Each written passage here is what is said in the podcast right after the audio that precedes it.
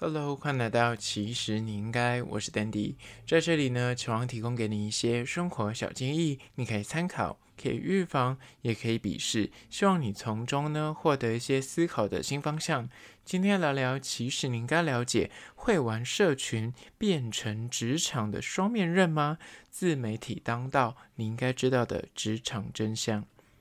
今天来聊关于说，最近呢，在国外有个女的抖音账号呢，这个女主角呢，她在她的个人的抖音账号上面呢，就分享了说，哎，她最近换工作，那她的工作呢，竟然是做行销相关的工作，跳槽到科技业。那跳槽就算了，但是她分享了说，她因为换工作的关系，所以她的薪水大涨了两万美金。折合台币大概就是多了六十万。那因为这个影片呢，在抖音上面，因为其实他本来粉丝就几万人。那因为这个影片后续好像被他的新公司的人发现，说他拍了影片，然后说了他就是薪水现在变多高之类的。那在上班的两周之后，他就被开除了。那这个新闻呢，就闹上了很多新闻版面，说，哎，到底这样子 fire 掉别人，这样合理吗？还是说这个女的会不会自己太白目？为什么要？在在自己的抖音上面，还分享说自己，呃，就是要赚多少钱。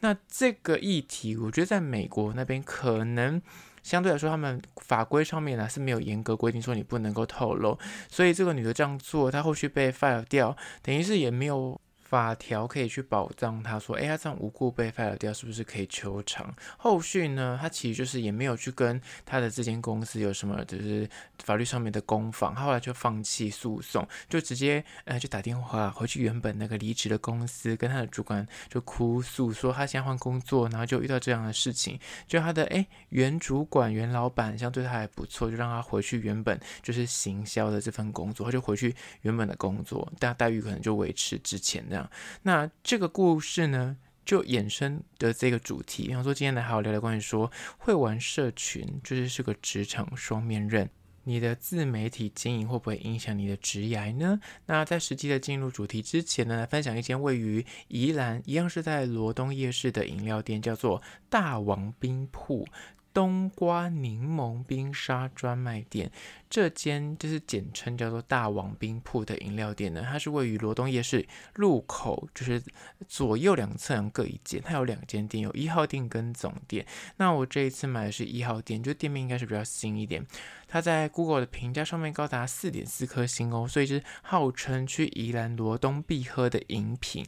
那我这一次点的是他们家的招牌，就是大王冬瓜柠檬冰沙。这间店呢，号称是用宜兰当地的茶厂的茶叶，然后呢是纽西兰的冰淇淋，跟百分之百无毒的柠檬汁，还有他们的重点就是自己熬煮的冬瓜，然后它有鲜奶的品相，所以有百分之百的农民鲜奶。这次点的是大王冬瓜柠檬冰沙，它现在价格已经涨到六十五块。我看它之前在 Google 上面的价格，就是去之前可能有稍微做一下功课，就原本是五十五块，那最近可能就是这几年物价飞涨的关系，现在已经一杯六十五块喽。而且呢，它的饮料有趣的是，它就是个冬瓜汁之外，它上面的冰是像是挖冰淇淋一样，它会给你三球柠檬冰沙。所以呢，我会建议你，就是现在夏天还 OK，就是你可以就是擦着边走边喝，那个冰块一下要融融化掉，所以那个柠檬冰沙你要稍微搅碎一下，然后再配上那个冬瓜汁，这是别有风味的口感。因为当初你想象的就是什么冬瓜柠檬冰沙，你都想象可能就是它就是冰就是冰，然后它只是把那个柠檬汁倒进去那个冬瓜那个露里面，然后搅拌，不是哦，它的是冰沙是柠檬冰沙，然后它的冬瓜茶，所以等于你喝的时候不会有那种水会有淡掉的味道，因为如果是用冰块一般的水的冰块，那就是味道会越喝越淡。但这样不会，就是等于层次蛮多的。像最近这天气很热，所以你就一杯买在夜市里面，因为它在入口处，所以你就是先买，那一路逛进去去排队的话，就是很快就可以喝完。而且它冰块是给的量还蛮多，有三球的那柠檬冰，所以就是喝下来会觉得是蛮就是消暑的之外呢，我觉得它在融化的那过程也不会说你才走没两步它就已经变成热的，不至于，就是它的冰块量是够的，而且它不会就是因为那个冰退冰之后味道会跑掉。而这间就是大王冰铺冬瓜柠檬冰沙专卖店呢，它这间一号店的营业时间呢是，呃，平日的话，就是礼拜一到礼拜五的话是晚上的五点开始营业，营业到晚上的十点半。那如果是六日的话，它就从早上开始营业，就是十一点开始营业吧。那我看它的 Google 上面是这样写，那一样营业到晚上的十点半。那如果你有经过的话，我是觉得蛮推荐的，而且它价格就基本涨价六十五块，就既然都去罗东夜市，觉得还是可以喝一下，再次推荐给你。那相关的资讯呢，我也要放到其实你应该的限动二十四小时之后，放到特色饮品的精选区。大家如果找不到的话呢，可以去精选翻一下。讲到这里，IG 其实你应该你还没有按赞追踪吗？赶快去 IG 搜寻，其实你应该按赞起来。好了，回到今天的主题，会玩社群是个双面刃吗？自媒体当道，你应该了解的职场真相。第一点就是呢，那。追踪的数就是你追踪数，很多人追踪你，表示你的人脉很好。但同时，负面的意思也是说有声量。反而你做事要很小心。你知道最近就是你只要是对外是公开的社群，哪怕你是封锁的，但是你就是自己里面有几百个人、几百个追踪、几千个追踪，讲话都还是要很小心的。但它的优点是说，你如果很多人追踪，然后你又是公开账号的话，如果你的工作是像就我像传媒啊，或是行销啊、业务啊、科技啊、媒体业相关的人的话，在面试的时候，的确我们现在就我自己在面试一些新人的时候，也会好奇。请问一下，说，哎，那你自己有没有经营什么自媒体，或是你有在玩什么社群平台？他如果说他有在玩的话，我就会，哎，就是打听一下，说，那你的追踪数大概多少？国外现在就是把那什么。F B 啊，IG 啊，或是甚至现在抖音，他们都把它列入是你在面试的时候的一个小小的，就是测量的标准，说你这个人到底会不会社交，你的就是自媒体经营的成效如何，会把这一点放到面试中间当成一个能力判别的一个标准之一。那讲到这里，如果你追踪数很多，就意味着说，哎，你说不定就是很会导流啊，你很会行销，就是你进来当我们员工之后，如果有些消息需要散布出去的话，你是个散播的管道，你知道的。所以这个就蛮加分的。所以就是我刚刚说，如果你是做行销业务，表示你朋友很多，你很会社交，那这一点在这个属性的直觉上面就是是有可以 bonus 加分地方。但另一方面呢，就我刚刚说的，它也有负面的。如果你的人很多，你就是你要追踪数很多，你有时候稍微在你的线动抱怨一下，或是你贴一些比较负面的贴文，有可能你不知道说你的同事是不是是你的粉丝，或者是你主管是不是默默的也有在 follow 你的 IG，那这样子你私下在为人处事啊，或者情绪上面的发言，可能就要留意。所以自媒体有时候就是双面刃，就在第一点就是这个，你追踪数很多，表示你诶人脉感觉很好，但是同时的你有声量，你做事情讲话或是你知道你在贴一些什么转载新闻，你可能要留意，所以这是第一点。现在第二点关于说自媒体当道会玩社群要小心的事情呢，就是二，懂得自我行销的确可以帮你的工作加分，但同时呢，它的负面印象就是你有可能会被赋予一些宣传的任务。现在就是各大社群平台，不管你是玩 IG、抖音，或者是什么小红书，甚至你年纪跟我不一样，就是年纪比较长一点，你可能有用 FB 之类的。不管怎样，你的追踪数就代表是越多的话，就是有话语权。你就在这个领域，在这个小小的天地之间，就是有一些讲说话，大家会想听，大家会想看，所以懂得善用社群软体推销自我。等于是你就是身上挂有一个，哎，我很像很善于行销或很善于跟别人社交的一个特殊的社交勋章，所以这个东西可以在履历上帮你加分。就是我刚刚说的，在面试的时候，你说到你 IG 表有几万人，或者说啊，我现在在玩抖音，我抖音有几万人，你在面试的时候，哪怕你的工作就是不是跟抖音有关，不是跟 IG 有关，但你在讲出这件事，大家也会觉得说，哇，那你本身。就是对于这种新兴的媒介、新兴的媒体，你也是蛮擅长。就莫名其妙，大家会对你有另眼相看，会觉得是默默的小加分。不管是你的工作不是真的就是要在什么发文啊、小编，可是大家就会觉得，至少你在互动上面，或者在 maintain 自己的形象上，或者在行销这个领域上面，你是小有专精的。但是另一个层面呢，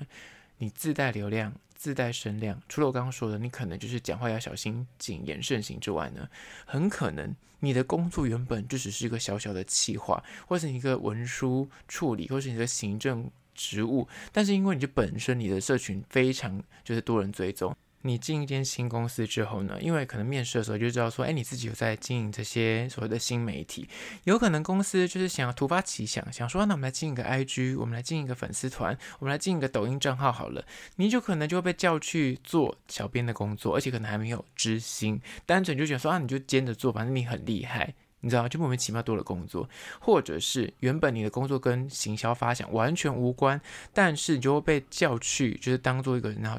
指导期，就会好奇你的想法，或是希望你提点意见，帮公司多点 idea 这样子。甚至你公司的官方 IG 也好，粉丝团也好，可能人数不多，比起你自己的私人账号，你的人数超多，可能几千几万人这样，但他就觉得说，那你就顺便。顺便帮公司宣传一些商品啊，像之前的那个波特王就是这样嘛，他自己本身的声量蛮大的，公司可能当初在建立的时候没有他本人的声量大，那他就用他自己的声量去拉公司一把。那如果你本身就是已经算是小网红、小网帅，那你进公司大家就会期待你去做这件事情。所以我说这也是双面刃的一种，你的确很会自我行销，这可以帮你在履历上面加分，帮你在工作上面加分，但同时你可能就会被赋予说，哎那你可不可以顺便帮公司宣传一下什么事情？那这些可能就不执行，那可能就莫名其妙会多很多工作。现在第三点，关于说会玩社群可能变成你的职场双面刃，你应该认清的职场真相就是三，你很会善用就是社群平台拉抬你个人的身价，但是呢，负面的这个意向呢，就是。有可能会留一个画大饼，没有分寸，或是会误事。就像是我刚开头那个引言讲的那个美国抖音的故事，有可能你的确有自己的一个平台，感觉上哇，你就是进的有声有色。举例，你可能在 IG 上面有在分享一些美妆保养的 tips，或在小红书上面有自己的账号，然后可能你有诶几千个人的追踪者，也不到真的很大的 KOL，但是就是在这个领域上面，你算是小小的有一点声量。在面试的时候呢，如果你去面试一些美妆的公司，好了，你就可以拿出你这个账号给面试官看，说，诶，你在这个这个领域上面至少是，诶，你算是小有研究，然后至少是，诶，有一点小小的追踪数哦。但同时，如果你的这个账号就是粘着度的高低，可能也是个关键，或是你的实力到底。有没有那个实力？还是你这个粉丝是用买的？还是你当初是有些技巧性，请一些朋友帮你导流、导人气这样？那有时候你把自己在面试的时候讲得太厉害，或者你知道讲得太浮夸，到时候你进公司之后，大家说啊，你这个粉丝粘着度超低，可能几万人，但是导流或是分享一些讯息，按赞 maybe 十个，那就是感觉上你知道画了一个很大的大饼，但后来可能大家就会对你期待落空，会觉说你这是空壳，或者甚至就像我刚刚说的那故事，你自己本身。有流量，但是你在上面会讲一些无谓不谓，把你工作上面的事情在上面曝光，在八卦，或者是讲一些，比方在美妆公司，但是你却在私人的账号讲一些公司的秘辛啊，或是透露一些商业机密，在虽然你会觉得说我在我个人平台啊，为什么不能讲？但是你那个是公开的场合，就像刚刚说的，他在公开的场合里面讲他的薪资，但是薪资这件事情比较敏感，你的同事如果意外听到说为什么你薪资这么高，或者是你的主管听到说，哎，你的薪资当初跟你谈，我们应该是有签一些保密条款。那你既然把这件事情讲出去，有可能是商业机密，或者是像薪资这样的比较私密的东西的话，那有可能就因此就像是这个女主角一样就误事了，就可能就因为这样子，公司就觉得说你这样把它抖出来，哪怕他觉得能力不错，但就觉得说你这个人有点大嘴巴，就不确定之后跟你讲一些事情会不会在你的平台上面对外曝光，也会对你有点担忧。那这第三点就是你善用你的平台拉抬身价，但是呢，同时。如果你在上面讲一些就是没有分寸的话，或是可能能力跟你的实力没有符合到那个数字的话，那可能就会有误事的状况。接下来第四个关于说会玩社群呢，有可能会变成你的职场双面刃吗？就是自媒体当道，你应该了解的职场真相就是四。经营副业，创造额外的收益，这是好处的部分。坏处的部分呢，就是当薪水小偷，可能在上班的时候做一些副业，会影响你的主业。如果你本身自媒体经营的还不错，粉丝数啊、订阅数都蛮高的，而且黏着度很高，大家会回应你，大家会按赞，也会分享，而且你个人特色是蛮显著的，就是不是跟大家一样的网红网帅，就是自己有做出个特色。那有可能久了之后，你就会找到一个商业模式，就会有其他的呃业主啊想要跟你合作啊，你就会赚到一些外快啊，会有一些额外的收益。但这是好处的部分，就是你如果有自己的自媒体经营不错的话，你可能除了你本业之外，你可以借由这些所谓的社群平台去赚一些外快。但同时，有些人呢就会有点公私不分，他就觉得说，反正我的副业会赚钱，那我主业的时候可能没那么忙，我就要做一些副业的事情。但是你要切记，如果你私下接案赚的是风风火火的，千万千万，如果你此时你的副业还没有办法养活你的话，你还得要一个正职工作，但是你的副业可能偶尔就几千块，或者是一点小外快，偶尔可能一大笔钱，可是可能半年一年才会出现一次的话，那就会建议你不要用你的正业去赌，就是你知道在。正职工作的时候就要好好的做，不要在上班的时候还在当薪水小偷，上班的时候还在做一些副业的一些哎兼差啊，在那边发文啊，或者在做一些什么修图啊什么之类的。如果被发现的话，被主管发现，被同事发现，大家难免都还说碎嘴几句的。那碎嘴事小，如果严重的话，可能会因此就影响到你的主业，就你的正职可能会哎就被 fire 掉，或大家会对你考绩打比较差，那就没有必要引起这种不满跟批评。所以这第四点，你的副业、你的自媒体经营得很好，那很棒，但是不要去影响到你的主业。好啦，今天就简单分享四点关于说会玩社群有可能会变成你的职场双面刃，有好有坏。但是自媒体当道呢，你应该理解的职场真相，在此推荐给你做参考。最后还是要说，若对今天的议题你有任何意见看法想要分享的话呢，不管此刻你收听的是哪个平台，快去按赞订阅。如果你是厂商的话呢，在资讯栏我有信箱，或者你可以加我 IG 私讯跟我联系。如果你是用 Spotify 或者用 Apple Podcast 收听的朋友呢，快去按下五星的评价，写下一些意见、你的看法、你的疑难杂症，我都去看哦。好啦，就今天的，其实你应该下次见喽。